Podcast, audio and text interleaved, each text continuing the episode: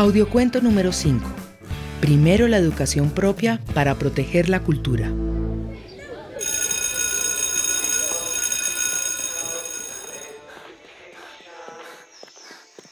A Pablo nunca le gustó la escuela. Se escapaba y se iba a acompañar a su papá a la mitazaba durante varios días, cuando sembraban o cosechaban en las chagras que tenían bien adentro en la selva, a varias horas del poblado. También le gustaba pintarse con carayurú cuando salían a tumbar Monte Bravo o a cazar en la noche cerrada. Pablo es uno de los pocos jóvenes que todavía puede andar en la selva de noche sin necesidad de linterna como los viejos de antes. Es que es un error prender la linterna porque atrae las serpientes y otros animales peligrosos.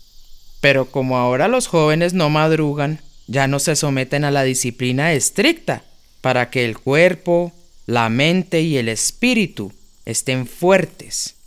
Pablo sí. Dicen por ahí que quedan pocos aprendices de Kumu. Los viejos confían en que Pablo logrará terminar su aprendizaje. Es obediente y cumple las dietas estrictas y las pruebas que le impone su maestro. No se deja tentar por las muchachas que se ponen como pegachentas cuando los jóvenes están en el camino del aprendizaje y las evita cuando sale para el monte. Solo podrá tener mujer hacia los 30 años cuando termine su entrenamiento. En otra época lo criticaban porque no iba a la escuela y después porque no quiso terminar el bachillerato. Decían que el papá era muy irresponsable también repetían que no iba al colegio porque no era capaz.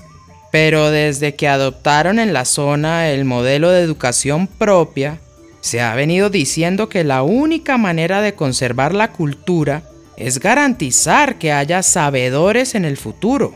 Lo que sí es cierto es que los jóvenes no quieren aprender las especialidades porque no son capaces.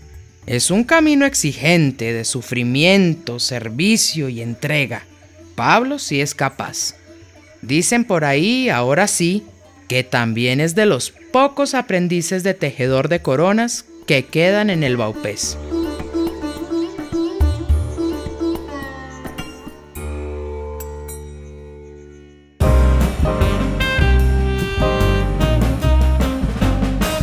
Para tener en cuenta.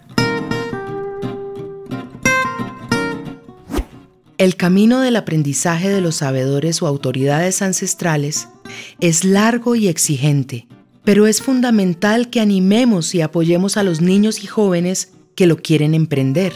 De ellos depende que se guarden nuestros sistemas de conocimiento y se sigan transmitiendo. Las normas ancestrales incluyen muchas prácticas para el cuidado de la salud de las personas, no solo del cuerpo, también de la mente, el alma, el corazón y facultades superiores como la voluntad y la memoria. Tenemos derecho a la educación occidental, pero esta tiene que ser adaptada para que se proteja y conserve la cultura.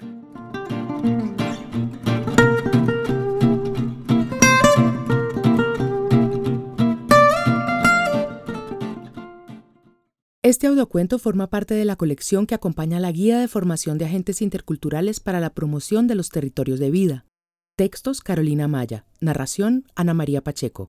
Musicalización y ambientación sonora Fundación Casa Acústica. Producción Centro de Estudios Médicos Interculturales. Esta producción ha sido posible gracias al apoyo del pueblo de Estados Unidos a través de USAID. El contenido es responsabilidad del SEMI no necesariamente refleja el punto de vista de USAID o del gobierno de Estados Unidos.